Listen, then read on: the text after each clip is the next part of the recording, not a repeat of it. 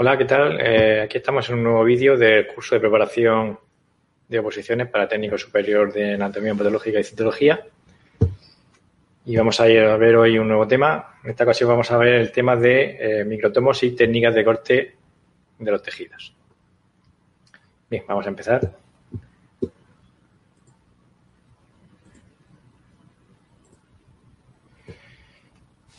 Bien, eh, llegado a este punto ya tenemos la, muestra incluida en parafina. Hemos confeccionado un bloque y vamos a pasar a cortarlo. Lo vamos a, cortar en un tipo de aparato conocido como microtomos. Vamos a empezar viendo qué es un microtomo.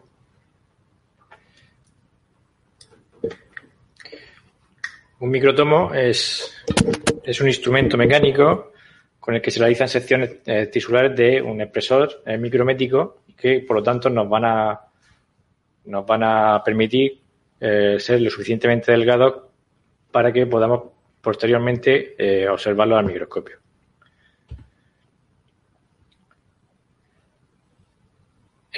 siempre teniendo en cuenta que a menor grosor, mejor estudio vamos a poder realizar. Existen varios tipos básicos de microtomos, y, pero todos tienen más o menos unos principios básicos de, funcionamiento. Todos van a tener un portabloque en el que se va a apoyar el, vamos a poner material a cortar, la, biopsia. Y este eh, va a avanzar sobre una cuchilla gracias a un sistema de cremallera. De forma periódica vamos a hacer eh, incidir ese bloque con la cuchilla o viceversa, dependiendo del tipo de eh, microtomo que usemos. Y así obtendremos mm, mm, las secciones eh, tisulares de espesor equivalente al seleccionado por el espesor que hayamos, eh, por el espesor seleccionado en el tornillo que controla el mecanismo de avance, dependiendo igualmente del microtomo que estemos usando. Vamos a ver un poco las partes principales de, de los microtomos. El primero sería el portabloques. El portabloques sería eh, un dispositivo donde vamos a colocar el material incluido en algún medio de eh, homogeneización, por lo, habitual parafina. En los sistemas antiguos, eh, esto se hacía pegando con parafina caliente sobre una superficie rugosa especial preparada que tenían esos microtomos se calentaba un poco de parafina y se ponía en esa superficie arrugada y se colocaba el bloque. Y se dejaba enfriar y, entonces, y eso era lo que sujetaba el bloque. En los microtomos más modernos eh, se poseen unos mecanismos de pinza que se adaptan perfectamente a, los cassettes, a los dispositivos que, modernos, estándar que hay ahora mismo para poder colocar los bloques en los microtomos. Es conveniente también que este portabloques disponga de eh, algún mecanismo de orientación que posibilite el paralelismo del bloque con, la cuchilla. Siempre es posible que tengamos que cortar un bloque que viene de otro hospital o, que haya estado en otro microtomo y es posible que convenga eh, mover esa orientación del portabloques para que eh, la faceta de corte coincida exactamente con la faceta de corte de la cuchilla. La siguiente parte del microtomo sería el portacuchillas, que, consiste básicamente en un dispositivo de fijación basado en una pinza que va a sujetar la cuchilla y que esta es orientable espacialmente. Este mecanismo permite eh, variar el ángulo de, inclinación de la cuchilla, así como la proximidad de esta al portabloques.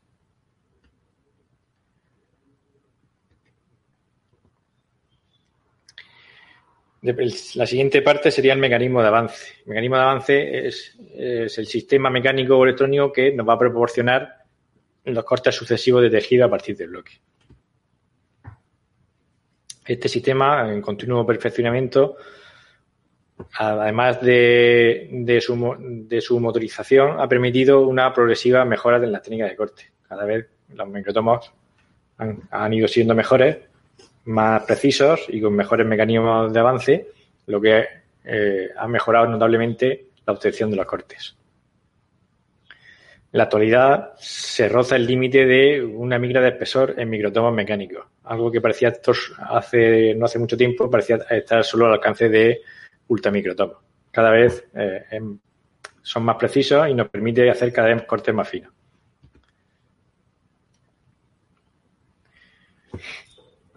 Esas serían las partes principales de lo que es, un microtomo. Ahora vamos a empezar a ver los tipos de microtomos que hay. El primero sería el, microtomo de oscilación o balanceo. Este tipo de microtomos son microtomos muy antiguos, los primeros se puede decir, y ha quedado relegado a la función de corte en, algunos criostatos. Posee un mecanismo de avance de tornillo y las secciones que sostienen estos eh, se obtienen por un sistema oscilatorio de palanca que realiza el portabloques sobre la cuchilla. Es decir, el bloque se, mueve, es el que se mueve. Y la cuchilla está fija. Al, vacular ellas apoyándose en un pivote intermedio. Su principal ventaja es su simplicidad y bajo coste, si bien su mecanismo no nos permite eh, obtener eh, cortes seriados. Esto sería una imagen de un microtomo de este tipo. Ya son, están en desuso son bastante antiguos. El siguiente tipo sería, seguramente es el, principal, sería el microtomo de rotación o tipo Minot, que probablemente eh, sea el instrumento más empleado en los laboratorios de anatomía patológica. A diferencia del, anterior, del microtomo de balanceo, el portabloques colocado, está colocado en posición vertical, se mueve arriba y abajo delante justo del filo de la cuchilla. Además, cuando el movimiento de rotación del brazo se convierte en lineal, produce ese, el avance de ese portabloques de forma automática y constante. Cada vez que, hay un movimiento del brazo, avanza un poquito el portabloques. La ventaja principal de este tipo de microtomos son eh, la gran disminución de velocidad que se produce el cambio de un movimiento de rotación con el brazo a otro de traslación, hacia, que, se, va hacia el portabloques, así como el mayor peso del instrumento, eh, le hacen que tenga, sea un instrumento de gran precisión y que nos va a permitir hacer eh, cortes seriados muy finos. Inconveniente que tiene es su elevado precio debido a la gran complejidad del mecanismo de avance, que además encarece la, cuando hay una hay que hacer una reparación, pues la encarece bastante y también eh, que es la imposibilidad de cortar en este tipo de microtomos los tejidos incluidos en celuidina, gelatina y propilenglicol. Esta es una imagen del microtomo Minot. Seguro que eh, esto, este lo conocéis todos. Eh, siguiente microtomo sería el microtomo de deslizamiento. Este, de este, tipo de microtomos existen principalmente dos tipos, según eh, se movilice el portabloque sobre la cuchilla, permaneciendo esta fija o viceversa. En ambos casos, el movimiento que produce el corte es el avance y retroceso de la porción que sea móvil, en cada caso de microtomos, sobre unas guías metálicas. El primer modelo eh, de portabloques deslizante o tipo lathe es más estable y proporciona mejor calidad de corte, ya que la vibración de la cuchilla se elimina al permanecer esta fija. Este microtomo es un poquito mejor que el segundo es un tipo. Este, aquí tenemos una imagen. En este tipo de microtomos es, el bloque que se mueve y la cuchilla está fija. Por lo tanto, tiene menos vibración. El segundo modelo de este tipo de microtomo de deslizamiento, en ese caso la cuchilla es la que se mueve. Este, este, tipo de microtomos serían los tipos Rachel Jones y se encuentran en desuso por los problemas que provoca precisamente el hecho de que sea la cuchilla la que se mueva y eso hace que eh, esta cuchilla tienda a vibrar. Además de que la cuchilla es muy voluminosa. Esta sería una imagen de este tipo de microtomos y en estos el, el bloque permanece fijo y lo que se mueve es la cuchilla. Existe un tercer modelo de microtomo de deslizamiento que sería el de tipo tetrander, se llama. Este es un microtomo de gran tamaño y eh, se, utiliza para realizar secciones macromicroscópicas de órganos completos. Esto sería una imagen de ese microtomo, lo mejor que he podido conseguir. Y tiene apariencia de ser un cacharro bastante grande.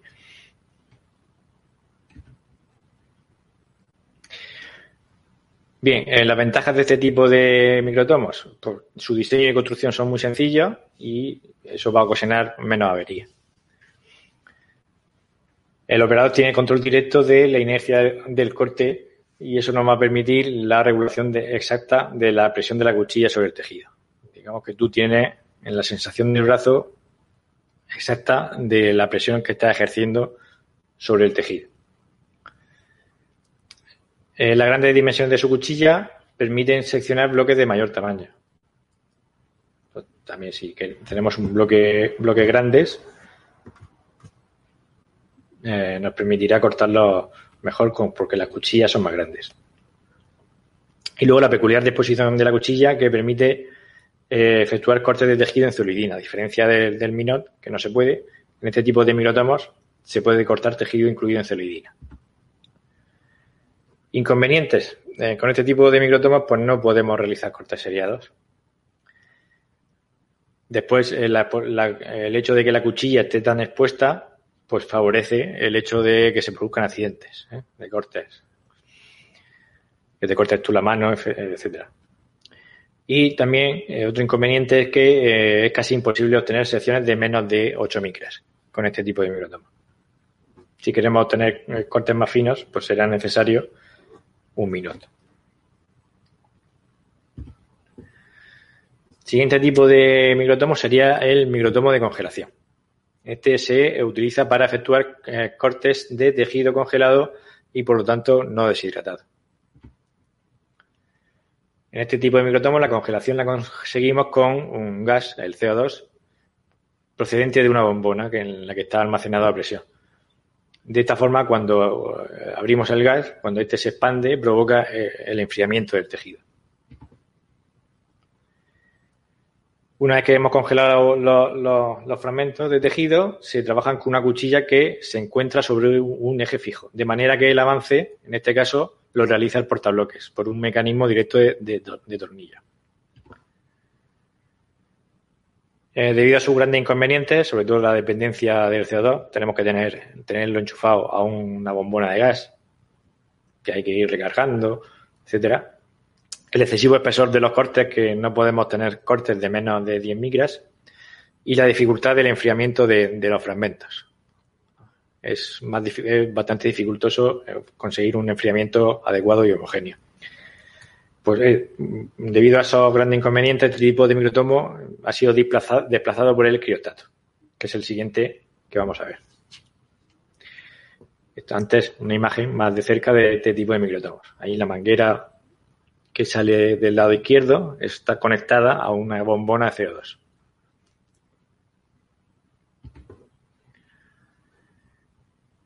Este, ese microtomo eh, hemos visto que tiene una serie de inconvenientes, por eso ha sido desplazado por el que vamos a ver ahora, el criostato o criotomo. Que no es otra cosa que un microtomo de tipo Pinot metido dentro de un congelador.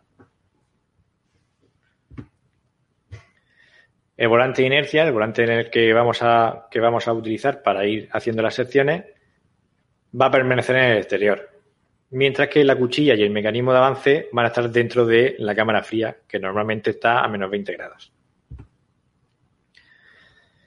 Pese a la disposición horizontal de, la cuchilla en este tipo de microtomos, la obtención de cortes seriados es posible gracias a un sistema anti-enrollamiento, también conocido como anti-roll, que obliga al corte a deslizarse, deslizarse sobre la superficie de la cuchilla. Aquí podéis ver eh, en detalle esa plaquita que hay, como aquí no sé si se aprecia bien, pero es una plaquita de como de metacrilato transparente. Ese es el sistema anti-roll que se sitúa justo encima de la cuchilla. Y en teoría, eso, una vez que vamos cortando, los cortes se van quedando estirados ahí en esa, en esa plaquita. Y después los podemos pescar. En los modelos más modernos de este tipo de microtomos, incluso es posible eh, optar por el corte manual o motorizado, así como enfriar rápidamente la muestra a menos de 60 grados gracias a la existencia de una placa de congelación instantánea. Estos hay modelos que lo tienen y modelos que no. Es un sistema que, tienen para enfriar eh, rápidamente eh, el bloque. Algunos, ya, ya os digo, algunos lo tienen y otros no. Ventajas de este tipo de microtomo, que frente al microtomo de congelación convencional, eh, este posee la gran ventaja de que podemos realizar cortes mucho más delgados, por lo general de 4 micras y en manos experimentadas hasta incluso de 2 micras, aunque es bastante complicado. En cortes de 4 o 6 micras se pueden obtener fácilmente, pero ya menos es bastante complicado. En los servicios de anatomía patológica es de uso común para realizar no solo biopsia antroperatoria, sino también pues, estudios histoenzimáticos, que si, como sabemos, son estudios que muchas veces mm, está proscrita una, cualquier tipo de fijación, por lo tanto habría que hay que hacerlo en corte en congelación. O también incluso eh, estudios inmunohistoquímicos que se pueden practicar sobre tejido congelado. El siguiente tipo de microtomo sería el ultramicrotomo. Este es el microtomo, este microtomo se utiliza para microscopía electrónica. Básicamente es un derivado del Minot, eh, pero provisto de múltiples mejoras técnicas que nos va a permitir eh, efectuar cortes de unas pocas decenas de nanómetros de espesor, a partir de material incluido en, resinas plásticas, en plástico. Estos avances tecnológicos podemos resumirlos en los siguientes un, sistema de iluminación múltiple con luz incidente sobre el bloque tras iluminación de este y campo oscuro. El avance, de, el avance del, del portabloques puede ser por un sistema de dilatación de una varilla metálica o mecánico de, alto, de alta precisión, controlado ambos por un microordenador que permite regular el avance de uno en un nanómetro, que eso no es prácticamente nada. Eh, dispone también de platinas portacuchillas regulables y hasta para cuchillas de vidrio y, diamante. Ahora, pues las veremos cómo son las cuchillas de, este tipo de microtomos. Pueden ser de vidrio o pueden ser de, diamante. Y también suele disponer de un sistema óptico con microscopio estereoscópico incorporado, para, porque los cortes que se consiguen aquí son muy pequeños y para poder verlos necesitamos un sistema de eh, óptico que nos que nos amplíe un poco la imagen para poder ver esos cortes. Y, por supuesto, movimiento motorizado regulable del brazo. Y también una unidad de control independiente con selectores para avance macro micrométrico, regulación de la amplitud y velocidad de movimiento del brazo. Y Esta sería una imagen de eh, un microtomo de este tipo, un ultramicrotomo con todas, con sus lupas binoculares, sus luces especiales, etcétera. Bien, el último tipo de microtomo que vamos a ver sería el vibratomo. Este tipo de microtomo es una forma de microtomo que nos permite obtener eh, finas rodajas de tejido tanto fresco como fijado. En este caso la pieza no debe ser ni incluida en ningún, ningún medio de inclusión ni congelada. La cuchilla en este tipo de microtomo va penetrando el tejido gracias a una vibración, por eso se llama vibratomo. Una vibración controlada. De esta manera eh, se pueden obtener finas rodajas de tejidos frescos mantenidos vivos mediante líquidos fisiológicos, lo que nos permite eh, realizar estudios in vitro. Igualmente, al ser tejido fresco y prácticamente vivo, nos permite una mejor preservación molecular y estructural del espécimen, al no ser tampoco ni siquiera congelado, fijado ni incluido. Y eh, bueno, también suele utilizarse en estudios inmunohistoquímicos. Estudios inmunohistoquímicos especiales, pues también se puede, se puede utilizar. Aquí tenéis una imagen ampliada un poco de este tipo de microtomos. Si tenéis curiosidad por ver cómo funcionan, es bastante curioso, pues hay vídeos en YouTube, ponéis el vibratomo y os salen, os seguro, que os sale. Y ya veréis que es muy curioso. Bien, ¿qué cuchillas vamos a usar eh, para el microtop? Existen múltiples tipos de cuchillas, pero eh, las variedades principales, lo que más tenemos que tener en cuenta, eh, son las, dos principales mm, variedades, que son eh, las cuchillas desechables y las cuchillas permanentes. Las cuchillas desechables son las que más se utilizan en la actualidad. Y como su nombre indica, pues se trata de cuchillas que, o bien una vez utilizadas, son eliminadas o tras un pequeño número de usos.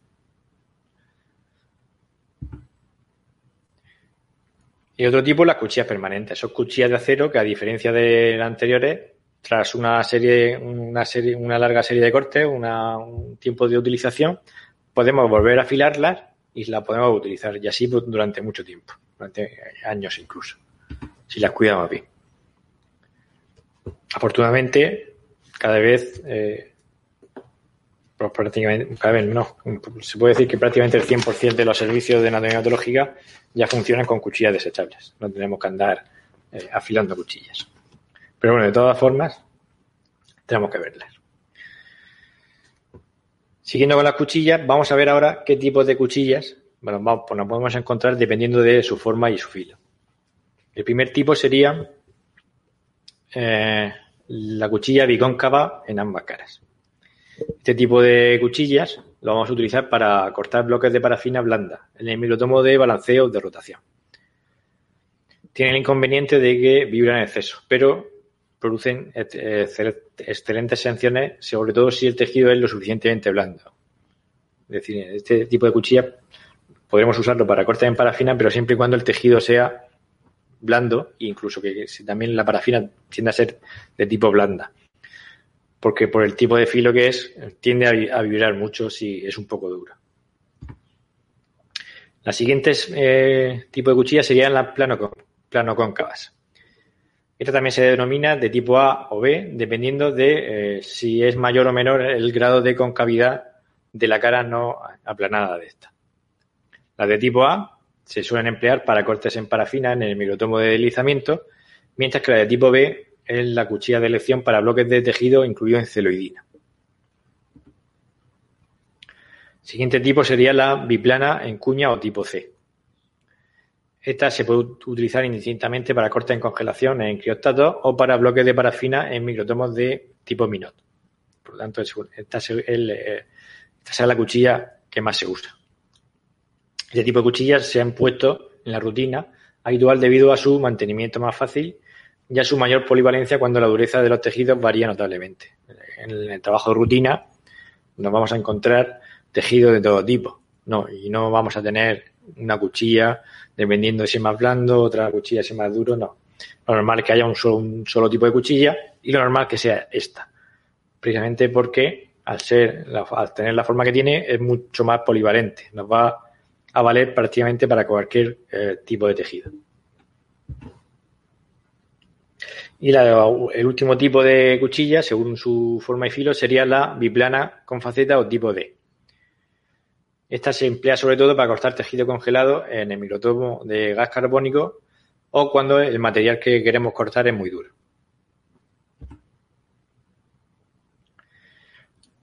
Vamos a ver un poco eh, lo que son los ángulos de la cuchilla.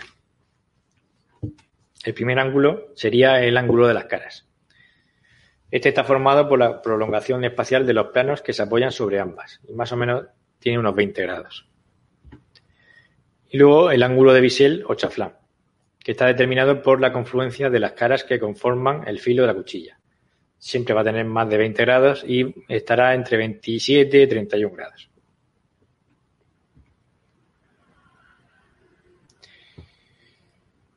El caso de que, por lo que sea, mm, el servicio en el que estemos no dispone de cuchillas desechables, solo dispone de cuchillas eh, no desechables, pues deberíamos saber cómo eh, eh, afilar estas. Pero esto que vamos a ver ahora, más que nada, es como algo histórico, porque afortunadamente, pues cada vez más en todos los servicios las cuchillas que se usan son desechables, por lo tanto, no habrá que afilarlas. Cuando una cuchilla deje de ser útil, la tiraremos y cogeremos otra. Pero bueno, tenemos que verlo y ya está. Vamos a verlo. Cómo sería el afilado de una cuchilla de microtomo. Este afilado puede, puede realizarse de forma eh, manual o automática.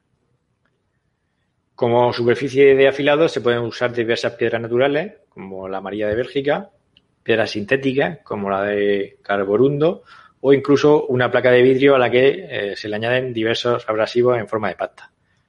Fundamentalmente, este tipo de abrasivos pueden ser óxido de aluminio o derivados.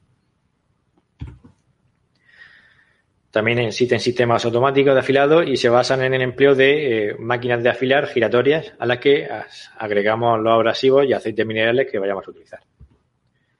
Esto sería un, un afilador de cuchillas automático.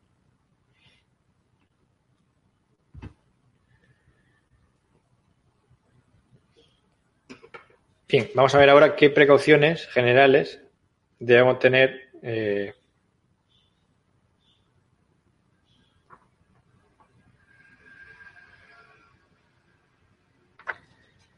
a, la, hora de manejar las cuchillas.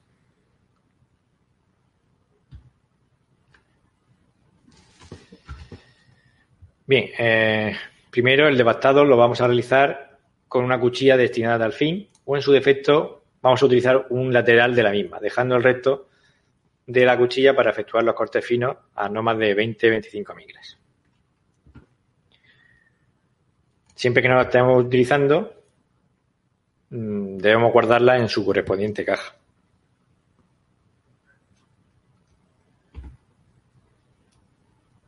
Es conveniente también realizar un suavizado diario antes de usarlas.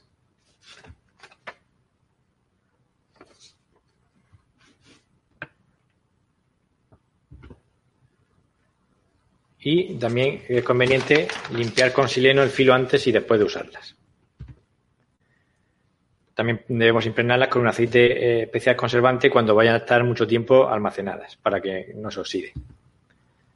Y debemos procurar no prestar eh, este material, puesto que la técnica de corte y mantenimiento de las cuchillas, en estas, estas, técnicas se suelen usar eh, pautas muy personales y entonces pues no es conveniente ir prestándose eh, las cuchillas de un técnico a otro.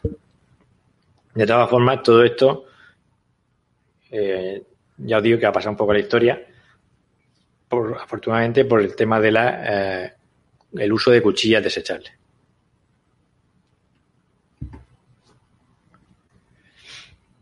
Bien, vamos a ver lo que sería la técnica previamente dicha de corte sobre material para material incluido en parafina. En anatomía patológica, la obtención de cortes de tejido, incluido en parafina de calidad, es parte fundamental del diagnóstico, como podemos imaginar. Incluso la histotecnología VAS clásica eh, ha definido la microtomía como, un arte, aunque seguramente esta apreciación es un poco excesiva. En el fondo, podemos decir que somos artistas. Bien, para garantizar este, este proceso de corte eh, hay que tener tres condiciones básicas. Primero, eh, contar con un microtomo moderno y con un mantenimiento adecuado. Es fundamental. No, podemos no nos pueden pedir que, tengamos cortes de calidad con un microtomo de, la, de los años 50. O que, o que la mitad de los tornillos estén flojos y no funcione bien. El microtomo tiene que ser lo más moderno posible. Tampoco es cuestión de que no, no estén comprando un microtomo nuevo todos los años, pero un microtomo que sea moderno, que esté bien y que te lleve un mantenimiento adecuado. Eh, segunda condición, pues disponer de, cuchillas correctamente afiladas. Esto ya, ya, hemos visto que afortunadamente con el tema de las cuchillas desechables, pues está, está solucionado. Y el tercer requisito, pues que el personal posea la formación y experiencia necesaria. Esto es no solo conocer la teoría, sino que el eh, los estudiantes cuando pasan por los servicios de la neonatológica, es bueno que aprendan a cortar. La gente que empieza a trabajar nueva, pues requiere de un periodo de, entrenamiento, de, de, aprendizaje, para poder, para poder al final eh, acabar obteniendo buenos cortes.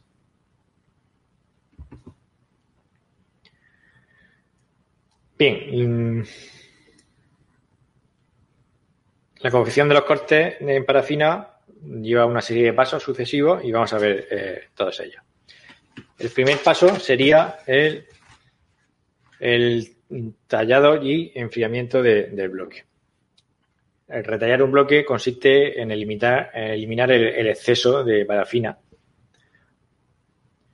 de alrededor de la muestra para que eh, así podamos disminuir la eh, cantidad de superficie total de contacto con la cuchilla para, y eso nos va a facilitar el corte. Esto se puede realizar con una hoja de bisturí y así se consigue que el bloque eh, oponga solo la resistencia al corte propia del tejido. Si quitamos el exceso de parafina de alrededor, vamos a obtener eh, menos resistencia y por lo tanto el corte nos va a salir mejor. Después eh, debemos enfriar el bloque para conseguir una consistencia óptima de, la parafina. La temperatura ideal más o menos para poder obtener un corte bueno suele estar entre 5 y 10 grados y por ello el enfriamiento más adecuado es poniendo los bloques en un refrigerador a 4 grados. No deben colocarse los bloques a menos de 0 eh, grados en el congelador, ya que la parafina tiende a, cristalizar, bajándose los bloques y apareciendo artefactos en los tejidos. Esto es la teoría, luego la práctica, si habéis trabajado alguna vez o, si alguna vez trabajáis, veréis que hay gente que los mete en el congelador, hay gente que no tiene una placa fría al lado, hay gente que saca una placa fría del congelador, se la pone al lado y pone los bloques ahí. Hay de todo.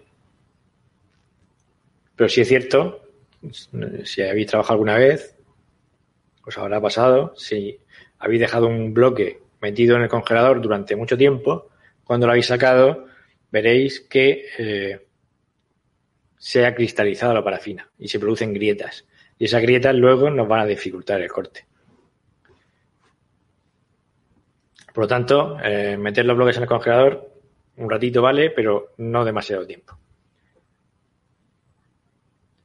Y ya sabéis, la temperatura ideal, donde eh, con la que mejores cortes se sacan y, el, y en la que la parafina no nos va a cristalizar, no se va a endurecer en exceso, esa temperatura es de entre 5 y 10 grados.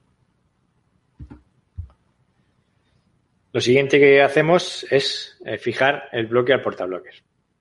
Hoy en día, con los, los cassettes de tipo estándar, de tamaño estándar, eh, son sistemas comerciales que dotados de soportes plásticos de forma rectangular que se van, a, adaptar perfectamente a las pinzas de los portabloques de los microtomos modernos. Todos los microtomos modernos llevan unas pinzas portabloques perfectamente adaptadas a, a, los sistemas comerciales, eh, a los bloques de comerciales para, para hacer bloques de parafina. Si no se dispusiera de ello, esta maniobra se realiza usando parafina líquida como adherente para fijar el bloque a una superficie rugosa especial del portabloque. Esto es lo que se hacía antiguamente en los microtomos, los primeros microtomos, los microtomos eh, antiguos. Había una, superficie rugosa, se, se calentaba parafina, se ponía parafina en esa superficie y, se y también se calentaba un poquito el bloque y se pegaba ahí. Se dejaba enfriar y eso era lo que sujetaba, lo que, sujetaba el bloque. Esto ahora, ya no es necesario. Lo siguiente que tenemos que hacer es eh, orientar el bloque. Eso, eh, una vez colocado el, bloque retallado en el portabloques, eh, descendemos el brazo un poco hasta que la superficie del bloque entre en contacto con la cara interna de la cuchilla de devastado. Y ahí comprobamos que eh, tanto el bloque como la cuchilla quede paralelo. Y si no, se puede hacer manipulando las rótulas, las rótulas que llevan, suelen llevar los portabloques para mover el portabloque eh, arriba, abajo o izquierda, derecha. Con, con esas rótulas las movemos hacia un lado hacia el otro, dependiendo de la orientación del bloque que tenga, hasta que conseguimos que este, esta orientación sea paralela y recta con respecto a la cuchilla.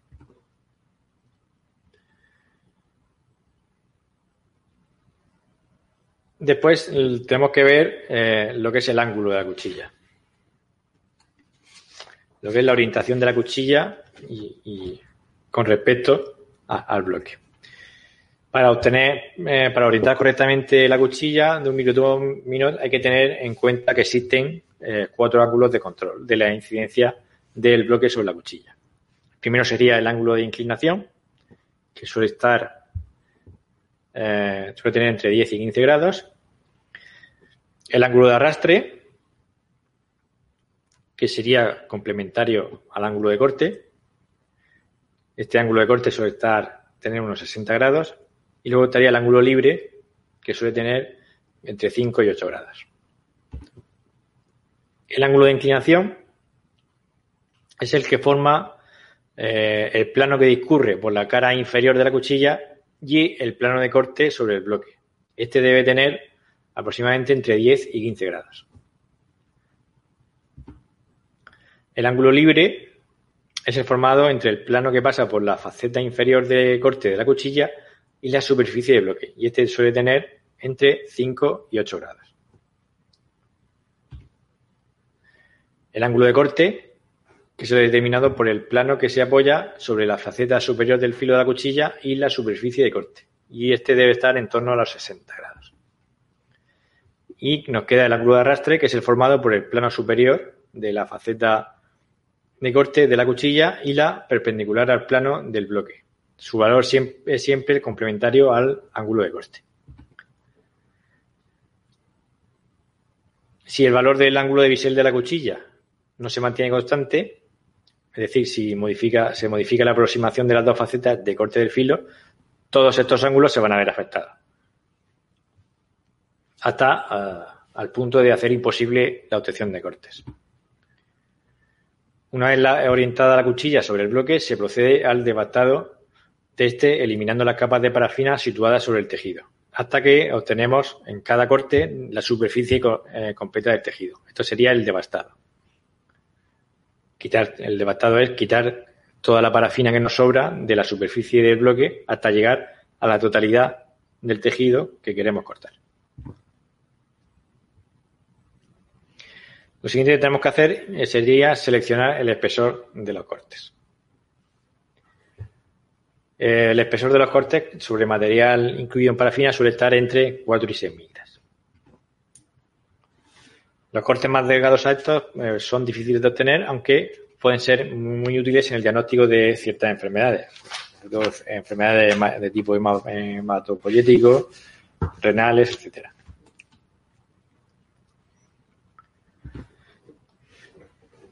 Las secciones más gruesas, de entre 10 y 20 millas, se suelen emplear para eh, el estudio de tejido nervioso central.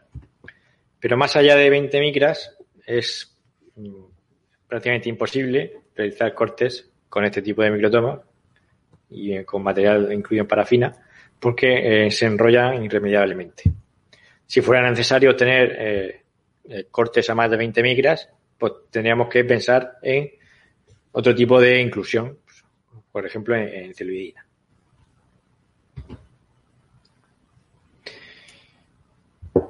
Ya hemos puesto el bloque, hemos orientado el portabloques, hemos orientado la cuchilla, hemos seleccionado el ángulo, del ángulo, el ángulo de la cuchilla y hemos devastado el bloque.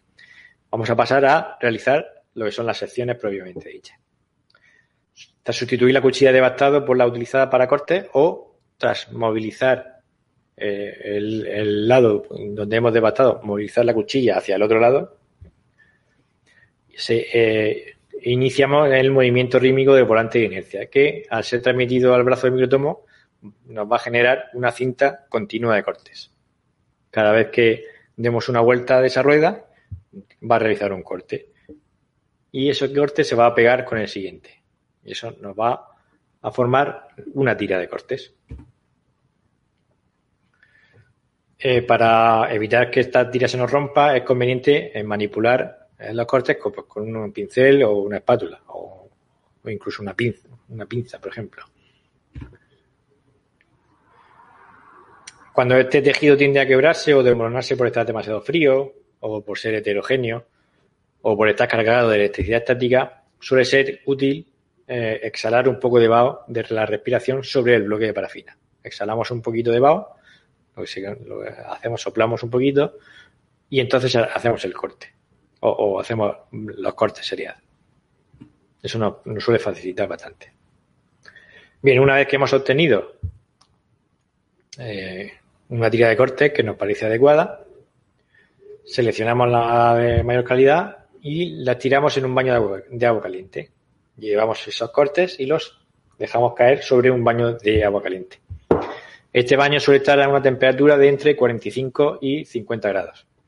Y gracias a la tensión superficial que va a generar, este eh, va a hacer que el corte se nos estire. Las posibles arrugas que se puedan formar en el corte a veces pueden ser eliminadas mediante manipulación de este corte en el baño con dos pinceles de, de, pelo fino o, una aguja citológica.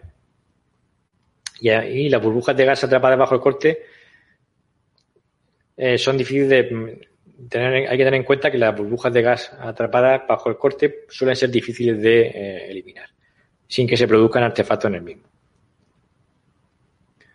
Eh, si tenemos unos cortes ya en el baño estirados, pero se nos han quedado muchas burbujas debajo, luego, luego es conveniente sacar más cortes y desecharlos que intentar quitar esas burbujas.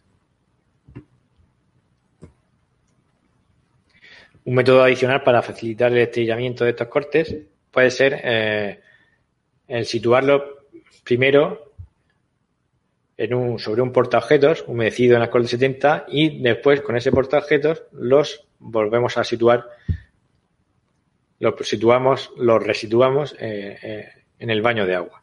Eso va a hacer, va a hacer que se estiren mejor.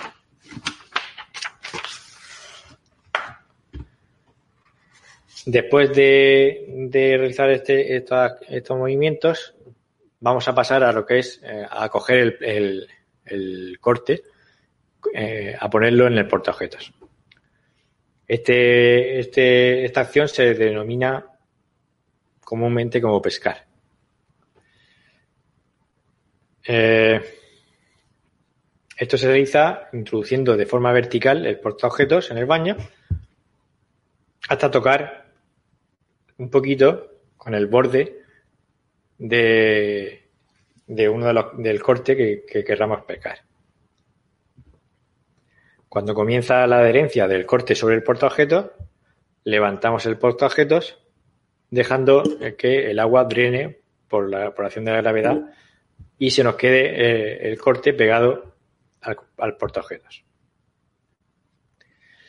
En esta fase aún podemos volver a, reflotar el bloque para eh, volver a ponerlo en el portaobjetos si, si no nos gusta cómo, cómo se ha quedado posicionado.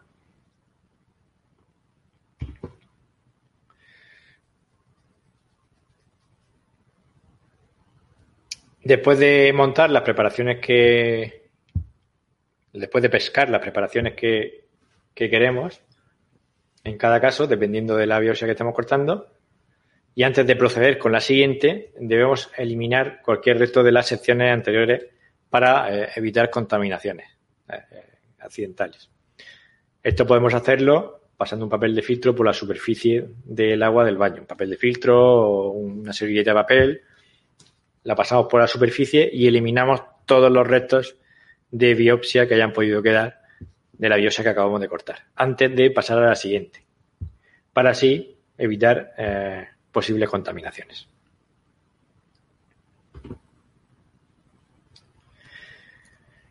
Ya tenemos los, las preparaciones, eh, o sea, ya tenemos los cortes en, en los portaobjetos.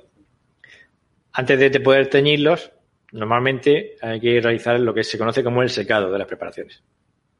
Antes de iniciar este proceso de coloración, debemos secar eh, minuciosamente las preparaciones para evitar que éstas se desprendan. Esto se puede realizar introduciéndola en una estufa a unos 60 grados durante 10-20 minutos. O preferiblemente dejándolas a 37 grados hasta el día siguiente. Lo normal es que se haga eh, a 60 grados durante 10-20 minutos. A no ser que no tenga mucha prisa.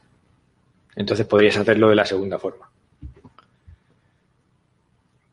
Esta desecación no debe hacerse eh, produciendo un fuerte calentamiento con temperaturas próximas a los 100 grados.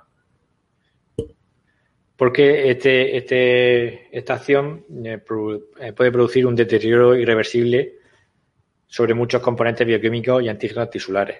Y si luego, por ejemplo, queremos hacer una inmunohistoquímica, pues seguramente ya no podríamos hacerla. No es conveniente, es más conveniente un poco más de tiempo a unos 60 grados que, por ejemplo, 5 minutos a 100 grados, porque esos 5 minutos a 100 grados nos va a achicharrar el tejido. Eh, muchos de los teñidores automáticos eh, ya realizan esta función de forma automática, es decir, vamos a introducir eh, los cristales recién pescados, digamos, con la muestra recién puesta en, el, la en el portaobjetos, lo vamos a introducir en esos aparatos, en estos eh, teñidores, y estos teñidores nos van a, producir la, nos van a desecar la preparación y además la van a teñir.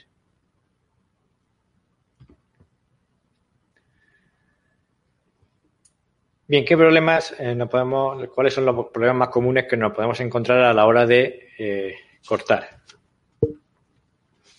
Normalmente los mayores problemas tienen que ver con una inadecuada orientación de la cuchilla, un adecuado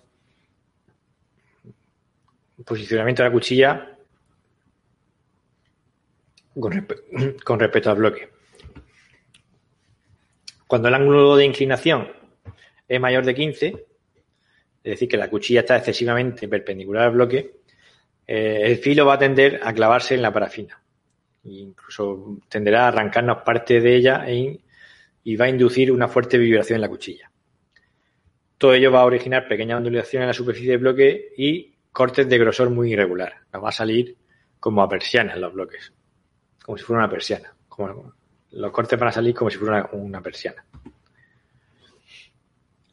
Al contrario, cuando el ángulo de inclinación es menor de 10 grados, la cuchilla, en este caso, está excesivamente paralela al bloque, el filo de ETA no va a incidir sobre la superficie del bloque, sino que la faceta inferior del corte se va a deslizar sobre, sobre el bloque. De esta forma no, no va a ser posible obtener una sección hasta que el bloque ha avanzado lo suficiente como para salvar la faceta de corte de la cuchilla. Y esto se va a traducir en la obtención de cortes discontinuos de gran espesor. Hay multitud de problemas que nos podemos encontrar y hay multitud de literatura al respecto. Dependiendo de, un sitio u otro que lo miréis, pues van a decir muchas cosas. Yo os he puesto aquí unos cuantos. Pero básicamente aquí lo que tenemos que usar siempre es el sentido común. Por ejemplo, si el problema es que los cortes son muy arrugados, pues lo lógico es pensar que a lo mejor es porque el bloque no está suficientemente frío. Y una posible solución a eso pues sería enfriar el bloque en unos minutos. O puede ser también porque la cuchilla ha perdido su filo. Por lo tanto, la solución sería mover la cuchilla a una zona sin usar o desecharla y poner una cuchilla nueva. También puede ser eh, la inclusión no se ha realizado correctamente. No está bien incluido el tejido en parafina. Pues eso ya la solución sería si es demasiado problemático, eh, volver hacia atrás en el proceso de inclusión. O otra posible causa sería lo que hemos visto antes, de que el ángulo de la cuchilla es superior a 15. Por lo tanto, movemos el ángulo y lo situamos entre 10 y 15. Corte con efecto persiana. Si la cuchilla o el bloque no están bien sujetos por la pinza o el portacuchillas, por lo que se va a producir una vibración. La solución en ese caso puede ser por reajustar las sujeciones de ambas o llamar al servicio técnico si no somos capaces de arreglarlo. Otro posible problema es que no llega a realizar el, corte. Eso puede ser porque la angulación de la cuchilla es inferior a 10. Pues aumentamos el ángulo. Así podemos seguir con todos los problemas. Cortes con estrías verticales. Por lo normal es porque tiene calcificaciones o porque tiene grapas o porque la cuchilla ya está muy machacada de cortes anteriores, pues en cada caso la solución, pues si el material tiene calcificaciones, pues podemos poner eh, el bloque sobre el líquido de calcificador o si esta calcificación es muy grande, podemos invertir el proceso de inclusión y decalcificar la muestra. Si el material contiene grapas o hilos, pues intentamos extraer estas, o las grapas o los hilos. Y en caso de ser demasiado grandes, es mejor deshacer el bloque y eliminar eh, los objetos cuando la parafina está otra vez en estado líquido. Otra de las causas puede ser que la cuchilla esté dañada, pues en este caso, fuera y cuchilla nueva. Otros problemas eh, que podemos tener, por ejemplo, alternancia de un corte fino y un corte grueso. Causas que puede eh, provocar esto, el material es de consistencia muy firme o dura. En ese caso, podemos intentar hacer el corte más despacio. Otra causa que puede ser que el mecanismo de avance no va suavemente. Pues intentamos lubricar este sistema de avance o llamamos servicio técnico porque tienen que revisar el microtomo. No se corta, otro problema que podemos tener es que no corta uniformemente la superficie del bloque, que nos pega saltos. Las causas pues, pueden ser que el material es muy duro, que el mecanismo de avance no, está, no va suavemente o que no está completamente devastado el bloque. Pues dependiendo de la causa que pueda ser, pues o ralentizar o intentar lubricar el sistema de avance o llamar al servicio técnico o devastar un poco más con precaución de no agotar otras zonas de, del bloque. Otro problema que podemos tener es que no nos sale todo el tejido. Hay agujeros en mitad del tejido. Pues esto puede ser porque parte del tejido es graso. En ese caso, pues vamos a coger los cortes como podamos y que el patólogo valore el microscopio. Otra cosa no se puede hacer. O no está bien realizada la inclusión. En este caso, pues podemos volver para atrás en la inclusión y volver e intentar eh, solucionar ese problema. Bien, hasta aquí todo lo que sería más o menos lo que es el corte eh, de bloques E eh, incluidos en parafina. Vamos a ver un poco ahora cómo sería la técnica de corte para eh, otros, otro tipo de, medios de inclusión. Empezamos viendo la técnica de corte para material incluido en celoidina. A diferencia de los bloques de, parafina, los de material incluidos en celoidina no, no, conservan sus propiedades de consistencia y de utilidad en el medio ambiental normal del laboratorio para conservar esta, estas propiedades eh, debemos eh, mantenerlos inversos siempre en alcohol de 70, lo que pues hace bastante engorroso el manejo de este tipo de, bloques. Los cortes de material incluido en celuidina, eh, incluido en los vamos a realizar en un microtomo de deslizamiento preferentemente uno con cuchilla fija y portabloques deslizante. No es necesario enfriar estos bloques y una vez preparado y fijado el bloque se desbata de forma análoga al de parafina. Para poder conseguir buenos cortes de este tipo de material hay que estar impregnando continuamente tanto el bloque como la cuchilla con alcohol de 70. También los propios cortes para evitar que se enrolle y así obtendremos eh, cortes de uno en uno, no, nos saldrán cortes seriados, que se van a tirar eh, sobre la propia cuchilla y que iremos dejar reservando en un baño de alcohol de 70. La coloración, este tipo de material suele realizarse eh, por flotación en el propio agente colorante o sobre el propio bloque antes de cortarlo.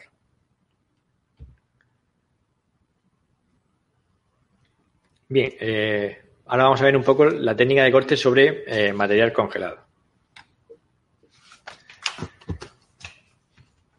Eh, este tipo de, cortes es fundamental para la obtención de biopsias, para poder hacer la realización de biopsias intraoperatorias, de las que en muchos casos va a depender el tratamiento quirúrgico que se está haciendo en ese momento.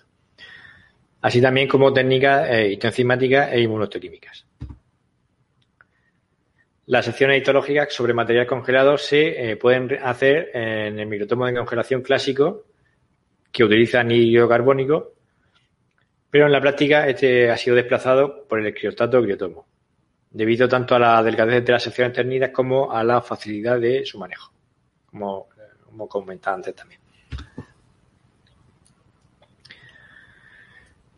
Sin embargo, para las técnicas de, estudio de tejido nervioso sigue siendo interesante el uso del microtomo de congelación clásico debido al grosor de los cortes que sostienen el mismo, superiores a 20. Para el estudio de, tejido nervioso, pues puede ser interesante la obtención de tejidos de este grosor. Y entonces, pues, este tipo de microtomos todavía puede ser eh, interesante su uso. Vamos a ver un poco cómo sería eh, el corte eh, en este tipo de microtomo, el de congelación clásico. En este caso, el portabloques del microtomo de congelación está hueco y eso permite la circulación por el interior del gas carbónico que eh, tenemos contenido en una bombona a presión. Una vez que hemos colocado el tejido sobre el soporte del portabloques, se va abriendo la válvula del gas a intervalos cortos hasta que este tejido vemos que se ha congelado.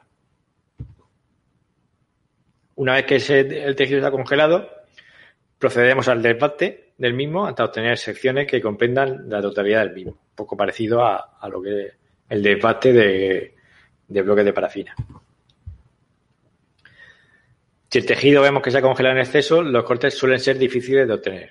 En este caso, puede ser interesante eh, calentar levemente la superficie de corte con la yema del dedo.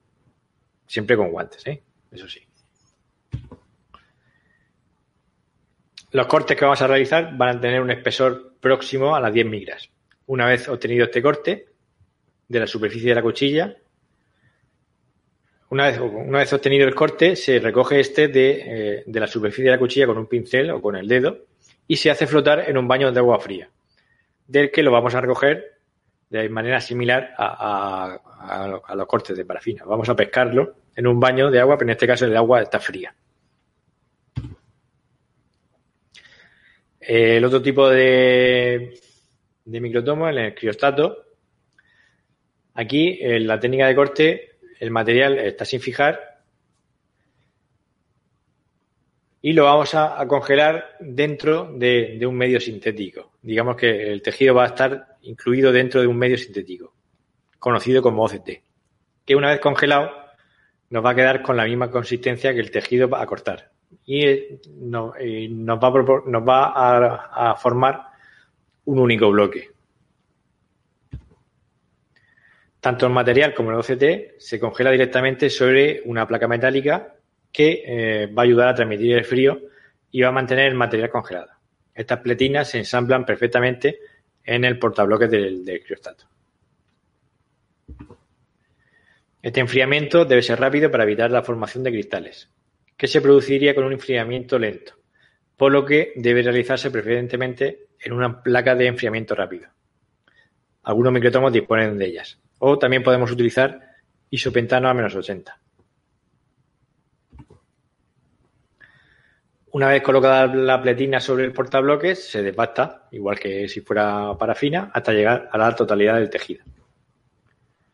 Una vez hecho esto, obtenemos la, eh, el corte propiamente dicho, ayudándonos del mecanismo, como hemos visto antes, llamado anti-roll, que consiste en una lámina de cristal que se coloca sobre el borde de la cuchilla y evita que éste se enrolle.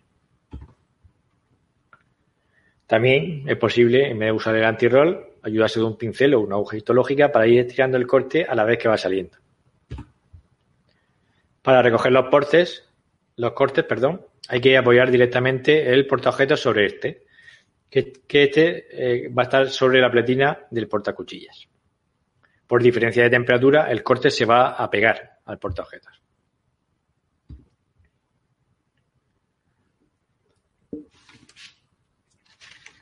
Bien. Estas serían las distintas técnicas de, de corte, dependiendo si es parafina, celuloidina o si es corte en congelación.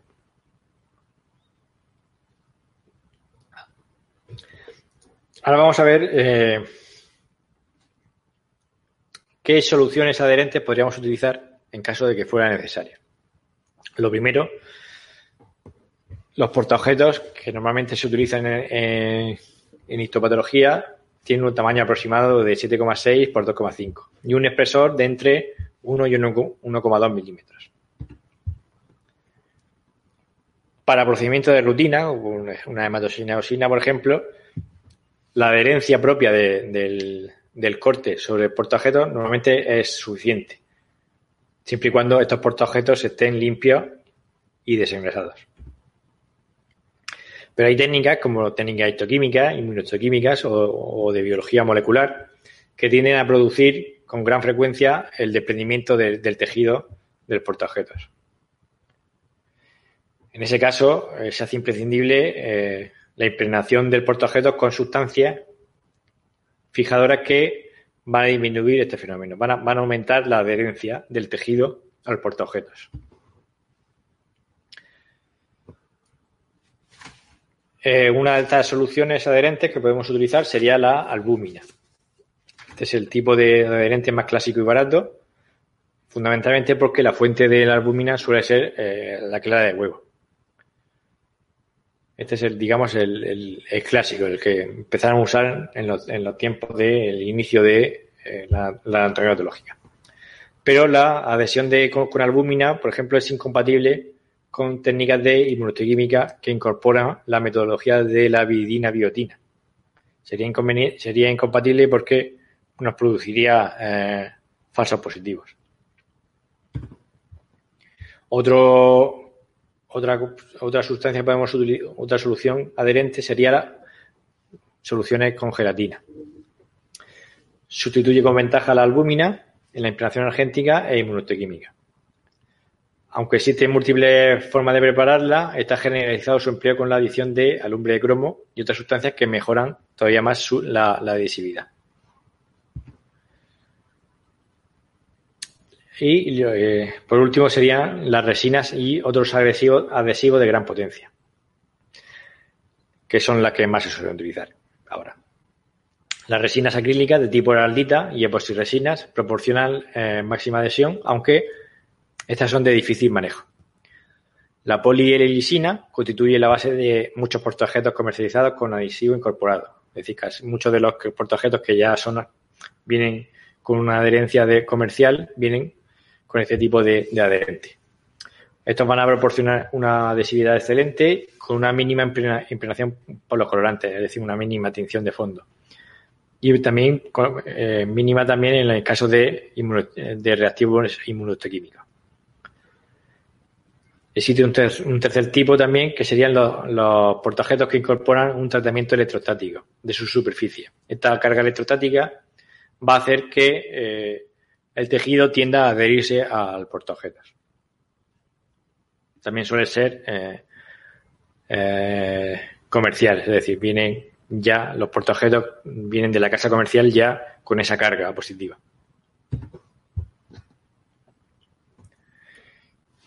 Mira, ahora vamos a ver un poco lo que serían las técnicas de corte y manejo de corte en microscopía eh, electrónica. Primero vamos a ver lo que, es, lo que sería el espesor de los cortes. Eh, para microscopía electrónica se requiere un espesor de corte de, del orden de algunas decenas de nanómetros. Ya no estamos hablando de micras, sino de nanómetros, que es bastante menos debido a que eh, el haz electrónico que vamos a utilizar para visualizar este tipo de este tipo de imágenes, el haz electrónico precisa de que el corte sea extremadamente fino para, para que pueda atravesarlo, si no, no lo atravesaría, no atravesaría el tejido. Por ello debemos obtener, obtener cortes de grosor inferior a una micra. De hecho, estos cortes van a oscilar entre 30 y 120 nanómetros, o sea, extremadamente finas. Para obtener este tipo de cortes necesitamos un tipo de cuchillas especiales. Las cuchillas de microtomo se pueden dividir en, dos tipos. Primero sería las la cuchillas de vidrio, que son las que se emplean habitualmente debido a su bajo coste y a que son desechables. El principal inconveniente de estas es que se deterioran con bastante facilidad y por lo tanto solo sirven para un número limitado de cortes. La fabricación de las cuchillas puede ser a mano, este método ya no se practica prácticamente, o con un instrumento para, fabricar cuchillas que corta el vidrio en forma de prisma con un ángulo de corte de 45 grados. Aquí os he puesto un poco un esquema de cómo sería, cómo sería la fabricación de este tipo de cuchillas. tenemos una barra rectangular de, vidrio, de esa barra obtenemos un cuadrado, después ese cuadrado lo partimos de forma de forma que obtenemos como dos triángulos y entonces eh, una vez obtenidos esos dos triángulos cada uno va a obtener eh, un filo agudo que es lo que es lo que sería el filo de la cuchilla pues en ese filo, sobre ese filo agudo, vamos a fabricar una pequeña balsita. Esa balsita va a contener el líquido de, flotación y ahí es donde vamos a, a, coger los cortes que obtengamos después en el ultramicrotomo. Aquí una imagen más o menos de cómo quedaría. Tenemos eh, el de color así como anaranjado, eso sería el, bloque con la muestra.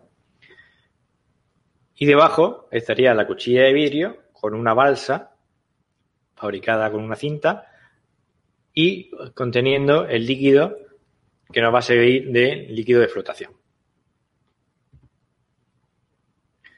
El, otro tipo de cuchilla sería la cuchilla de diamante. Estas son de tipo multiuso y mucho más caras que las de vidrio. Su filo se obtiene por polumentación, por lo que es algo más imperfecto que el de las de vidrio. Y estas se emplean sobre todo para tejidos muy duros. Aquí podéis ver de cerca la cuchilla de diamante. El filo, lo que es el filo sería esa, esa línea más oscura que hay justo pegado a lo que es el bloque y la balsita, en este caso que es de color azul, ya nos viene hecha junto con la cuchilla. No tenemos que, fabricarla. Bien, eh, vamos a ver cómo sería la técnica de obtención de los cortes. Lo primero que tenemos que tener en cuenta es el, emplazamiento del eh, ultramicrotomo, que es fundamental tenerlo en un emplazamiento adecuado. Debe estar en un lugar sin vibraciones, con una temperatura constante y sin corrientes de aire. Por ello es importante eh, que el ultramicrotomo esté situado sobre una mesa antivibratoria y protegido por una mampara. Lo segundo que tenemos que tener en cuenta sería la preparación del bloque. El bloque definitivo de resina debe presentarse como un pequeño fragmento de un milímetro cúbico inmerso en un cilindro de, plástico. Esto lo podemos conseguir tallando el bloque hasta conseguir que el tejido rodeado de plástico más inmediato quede en forma de pirámide truncada. Ahí en el dibujo de, la derecha podéis ver más o menos cómo quedaría. Es importante que la superficie tallada no tenga más de un milímetro cuadrado en el caso de haber eh, hecho la inclusión con metaquilato y no más de 0,5 milímetros cuadrados para la resina EPO. Si no fuera así, si lo dejáramos con más superficie que esa, el corte eh, nos podría salir vibrado.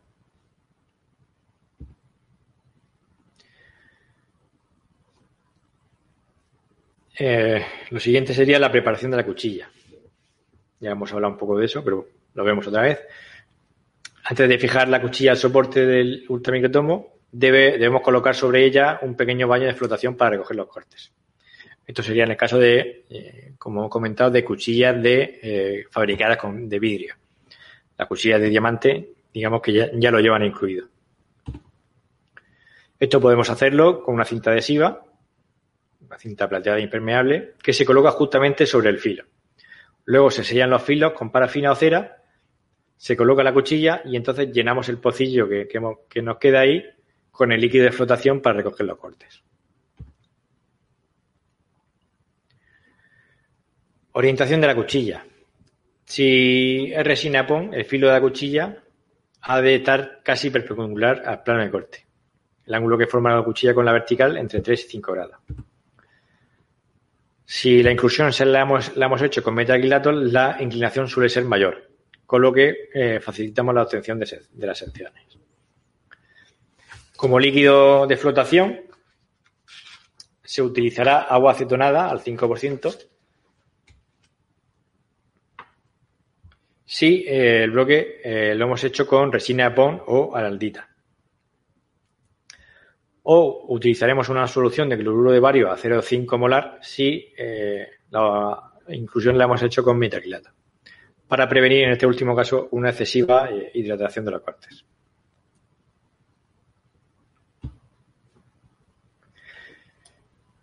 Bien, una vez hemos hecho todo esto, obtenemos, obtenemos lo que son los cortes semifinos, cortes de control. Estos cortes van a servir para seleccionar y comprobar si estamos en la zona que queremos o pretendemos estudiar. Se trata de obtener una sección entre 0,5 y, y una micras de espesor que vamos a teñir con una coloración estándar de microscopía óptica, generalmente azul de toluidina, o bien vamos a observar en un microscopio de contraste de fases. Este tipo de, este tipo de cortes se realizan, pues eso, para saber que estamos en el sitio que queremos estar, antes de obtener los cortes ultrafinos propiamente dichos para microscopía electrónica. Ya hemos, hecho todo eso, hemos seleccionado, eh, sabemos que estamos en la zona buena, vamos a realizar eh, las secciones de eh, corte ultrafino, ya para lo que es microscopía electrónica. Estas secciones deben tener un espesor de entre 30 y 90 eh, nanómetros, siendo suficiente para la mayor parte de, aplicaciones un espesor de 80 nanómetros. Una vez movilizada la cuchilla para situarla en una zona de filo virgen y, regulado el espesor deseado de corte, se procede a conectar el movimiento del brazo, obteniéndose una cinta de cortes que flotará en el pocillo. En esa imagen de la derecha podéis ver una tirita de cortes flotando en el, baño de flotación. En este caso, una cuchilla de, diamante. Eh, ¿Cómo vamos a, seleccionar los cortes? Bien, en microscopía electrónica es posible saber de qué color, o sea, de qué grosor es el corte que hemos obtenido por el color que vamos a ver este corte mediante un fenómeno de interferencia de las ondas luminosas reflejadas por el corte y la superficie del líquido de flotación. Por eso las luces especiales que lleva este tipo de microtomos. Este fenómeno va a dar lugar a que los cortes se vean de un color u otro dependiendo del grosor de este, en una gama que va desde el amarillo al plata gris. Los mejores cortes van a ser los plata gris. Extensión de los cortes. Para atender los cortes de metacrilato, se acerca al pocillo, podemos hacer, se puede hacer realizar, eh, acercando al pocillo un papel de filtro humedecido con un líquido volátil de baja tensión superficial. Benceno, por ejemplo, o cloroformo. Al recibir eh, los cortes, al recibir los vapores de este líquido, el corte se va a extender bruscamente, ya que se va a ver sometido a una baja tensión superficial. Para entender, extender cortes que se han sido incluidos en epoxirrisinas, la única forma que vamos a tener va a ser con la habilidad del técnico. Utilizando agujas citológicas podemos intentar extenderlo, pero no, se puede extender de la, forma anterior.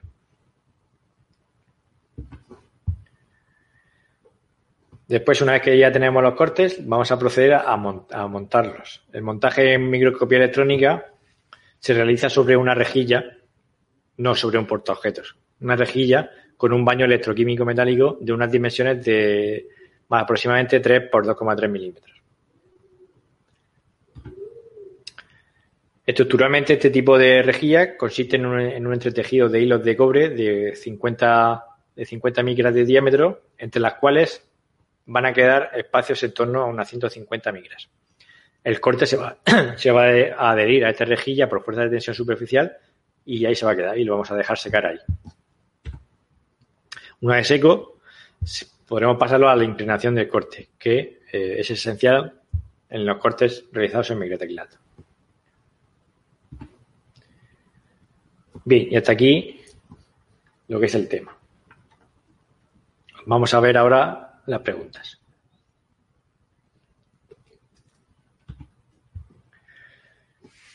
Bien, la primera pregunta sería, eh, de los cortes incluidos en parafina suelen, obtenerse cortes D. Bien, en este caso la respuesta sería obtenerse cortes de entre 4 y 6 micras. La cortes de, de 10, 15 no, no es lo habitual para nada para cortes en parafina. De 1 a 3 también es demasiado fino. Podría ser, pero es demasiado fino. Lo habitual es más eh, de 4 a 6. Y por supuesto 25 micras mm, es que directamente no se puede. Es imposible. Por lo tanto, la respuesta correcta sería de 4 a 6 micras. El microtomo de tipo late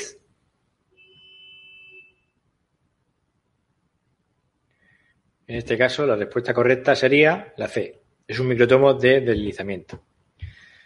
¿Es para cortes gigantes? No, ese es el, microtomo tipo Tetrande. Funciona con cuchilla móvil y bloque fijo. No, el tipo late, el bloque es móvil y la cuchilla fija. ¿Y permite realizar cortes seriados? No. Los, microtomos de tipo late, que son microtomos de, deslizamiento, no nos permiten eh, realizar cortes seriados. Siguiente pregunta, por lo tanto, eh, la respuesta correcta es un microtomo de deslizamiento. Siguiente pregunta, eh, los microtomos de deslizamiento.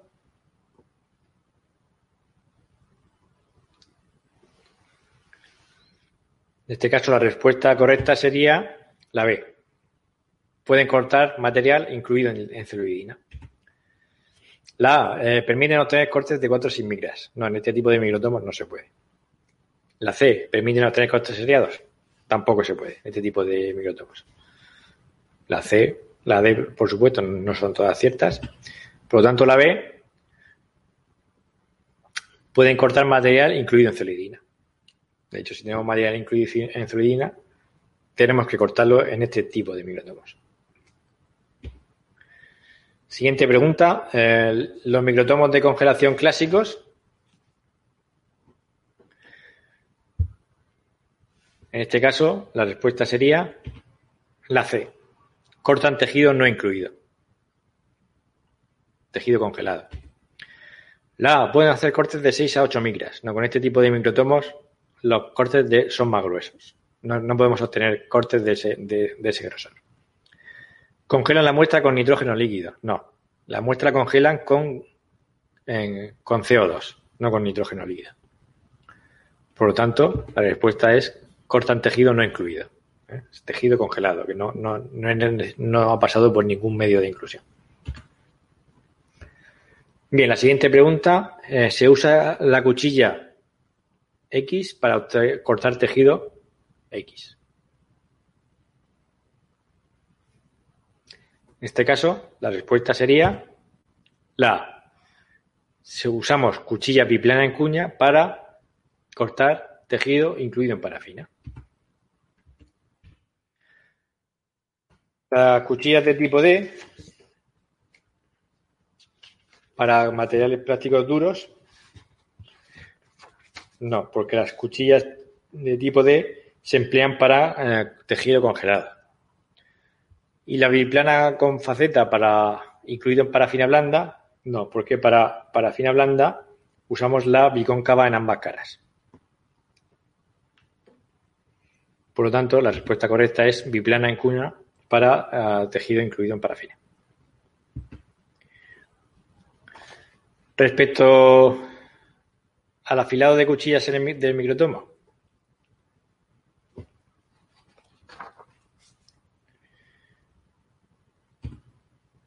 Pues en este caso todas son ciertas. El suavizado se realiza con cintas de cuero. El devastado se realiza después del afilado, previamente dicho, para retirar los restos y puede hacerse con placas de vidrio y óxido de aluminio. Por lo tanto, todas son ciertas.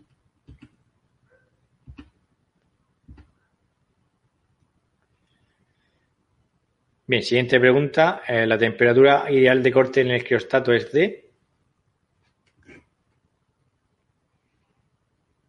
Pues en este caso, la respuesta correcta es menos 20 grados. Menos 70 y menos 40 es, excesivo y 0 grados no nos permitiría realizar el corte. y una temperatura excesivamente baja volvería el tejido demasiado quebradizo. Intentamos cortar el tejido a menos 70 grados y lo único que vamos a obtener es harina. No, no vamos a poder cortarlo. Temperatura ideal, 20 grados. Menos, o sea, menos 20 grados. Bien, siguiente pregunta. ¿Es cierto que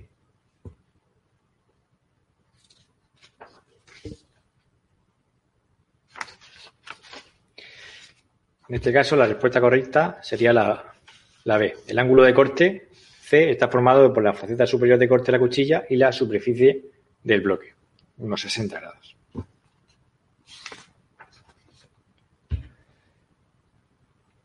Eh, la el ángulo de inclinación lo forma la cara interior de la cuchilla y la faceta superior, eso no es correcto. Y el ángulo de arrastre está formado por la superficie del bloque y la faceta inferior, tampoco es correcto. La B es la correcta. El baño de los cortes después de cortar con un microtomo de tipo Pinot.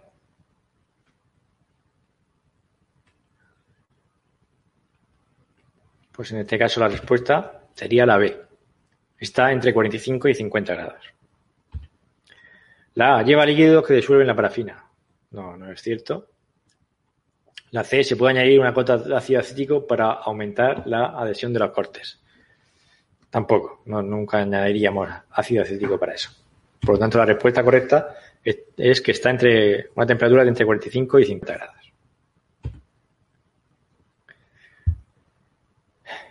Siguiente pregunta, eh, el ultramicrotomo.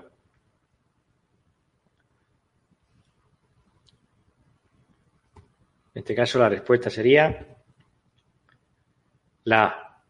Permite cortes de 0,5 micras. La B, ¿el baño de cortes contiene agua destilada a 25 grados? No. Hemos visto antes, eh, contiene otro tipo de sustancias, dependiendo un poco de, del material que hayamos usado para la inclusión, pero no agua destilada. Y los cortes de metacrilato se tienen con una solución de cloruro de bario. Tampoco es correcto.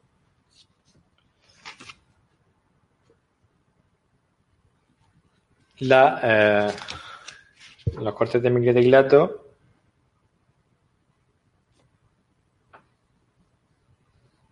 se, se utilizará agua acetonada.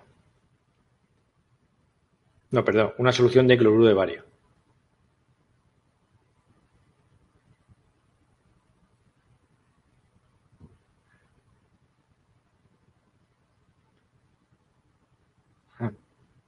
Perdón, se extienden, no, con cloruro de bario no, se, extienden con, eh, con una solución con eh, baja tensión superficial. Benceno o cloroformo, perdona, me, me he liado un poco. Vamos a repasarlo otra vez. Bien, hemos dicho que es la A, que permite cortes de 0,5 micras. La B, el baño de los cortes contiene agua destilada, ya hemos visto que no puede contener o cloruro de este baño puede contener o cloruro de bario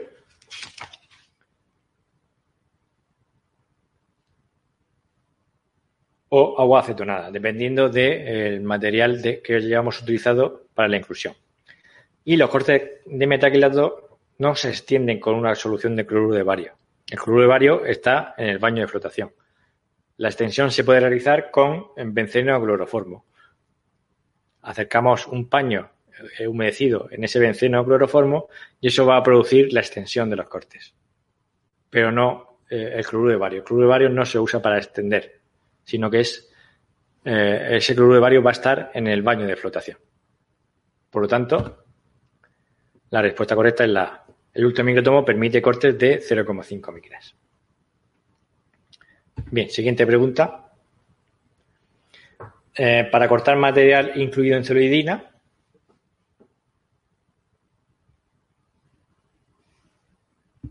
En este caso, todas son ciertas. Se utilizan microtomos de deslizamiento, las cuchillas son planocóncavas y los bloques los tenemos que guardar en etanol al 70%. Por lo tanto, todas son ciertas. Siguiente, eh, un corte muy arrugado puede deberse a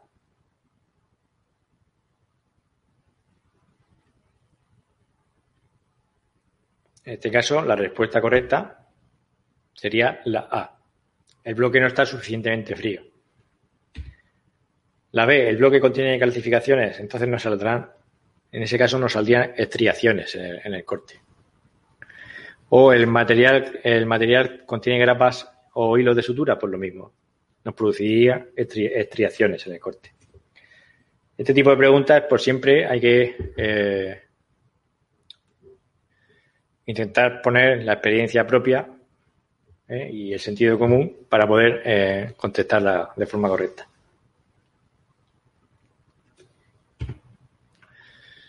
Por lo tanto, en este caso, el bloque no está suficientemente frío. Siguiente pregunta. Eh, ¿No pueden cortarse bloques incluidos en zuridina en un microtomo?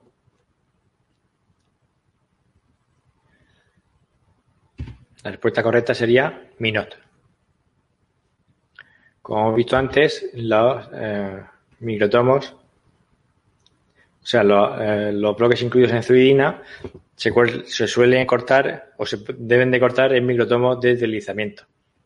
Estos pueden ser de tipo Leitch o de tipo Reicher-Jung. Por lo tanto, en el que no se puede sería el de tipo Minot. La cuchilla tipo C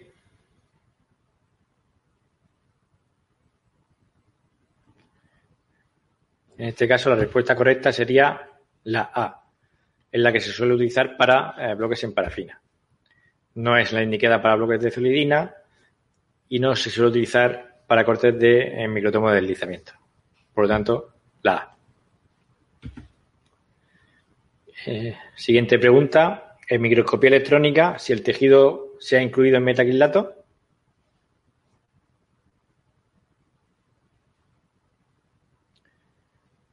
Bien, en este caso la respuesta correcta sería la C. Los cortes se extienden con benceno.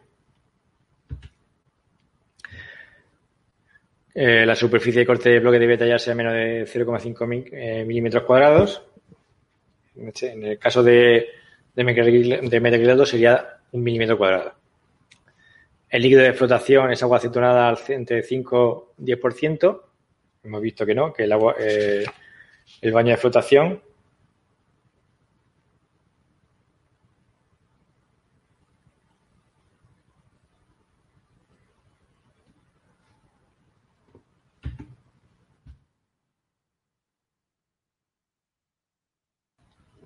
A ver, un momentito.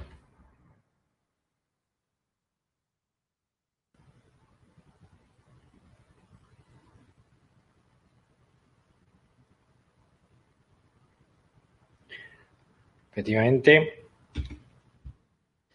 líquido de flotación sería, en el caso de eh, material incluido en metacrilato, sería eh, el agua acetonada, una solución de agua acetonada al 5%. No, perdón. Cloruro de bario al 0,5 molar. Perdonadme, pero es que ya llega un momento, no sé ni lo que me digo yo. Por lo tanto, eh, si el tejido se ha incluido en metacrilato, la respuesta correcta aquí sería que los cortes podemos extenderlos con benceno.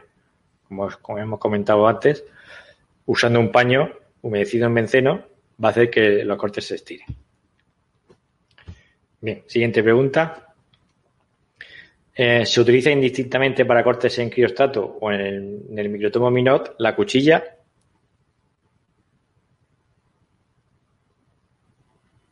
En este caso, la respuesta sería la biplana en cuña o tipo C, que es la que más se suele utilizar, ¿vale? Porque el, microtomo que más se suele utilizar en anatomía patológica es de tipo minato. Ni biplana con faceta tipo D, ni plano cóncava, ni bicóncava en ambas caras. La, la que se usa en este tipo de microtomos, la que se suele usar es la biplana en cuña o tipo C. Bien, eh, para conservar las propiedades del material incluido en celuloidina es necesario mantener los bloques inmersos en. Este lo hemos comentado varias veces. La respuesta correcta sería alcohol etílico al 70%.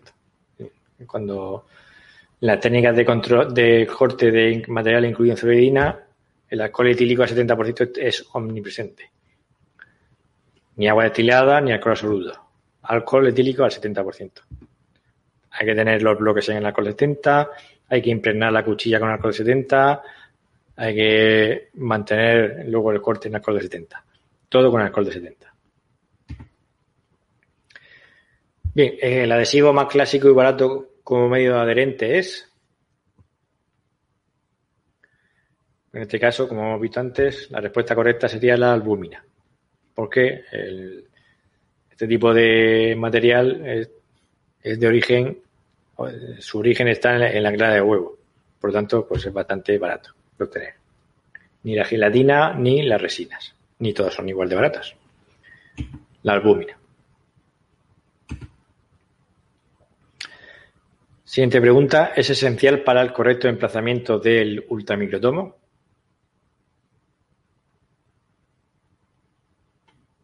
Bien, en este caso la respuesta correcta sería todas son ciertas. La temperatura debe ser constante, no, se deben producir vibraciones y no, no deben haber corrientes de aire. Por lo tanto, todas son ciertas. Bien, y última pregunta ya. El microtomo cuyas ventajas son la gran precisión y que produce secciones seriadas muy finas es él. En este caso la respuesta sería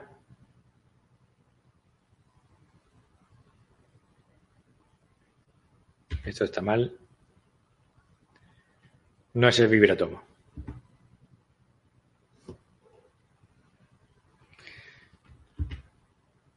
La respuesta correcta sería la C, ¿vale? El microtomo de rotación o tipo Minot. En el microtomo de deslizamiento no podemos obtener eh, secciones seriadas. En el microtomo de congelación clásico tampoco. Y en el vibratomo tampoco. El único microtomo en el que podemos obtener secciones seriadas y, muy finas es el microtomo de rotación o tipo Minot. No hacerle caso a esto, que no es el vibratomo. Es la, respuesta correcta es la C.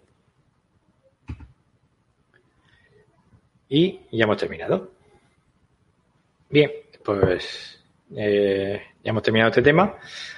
Ya nos vemos en el siguiente vídeo. Hasta luego. SETS, la Sociedad Española de Técnicos Superiores Sanitarios.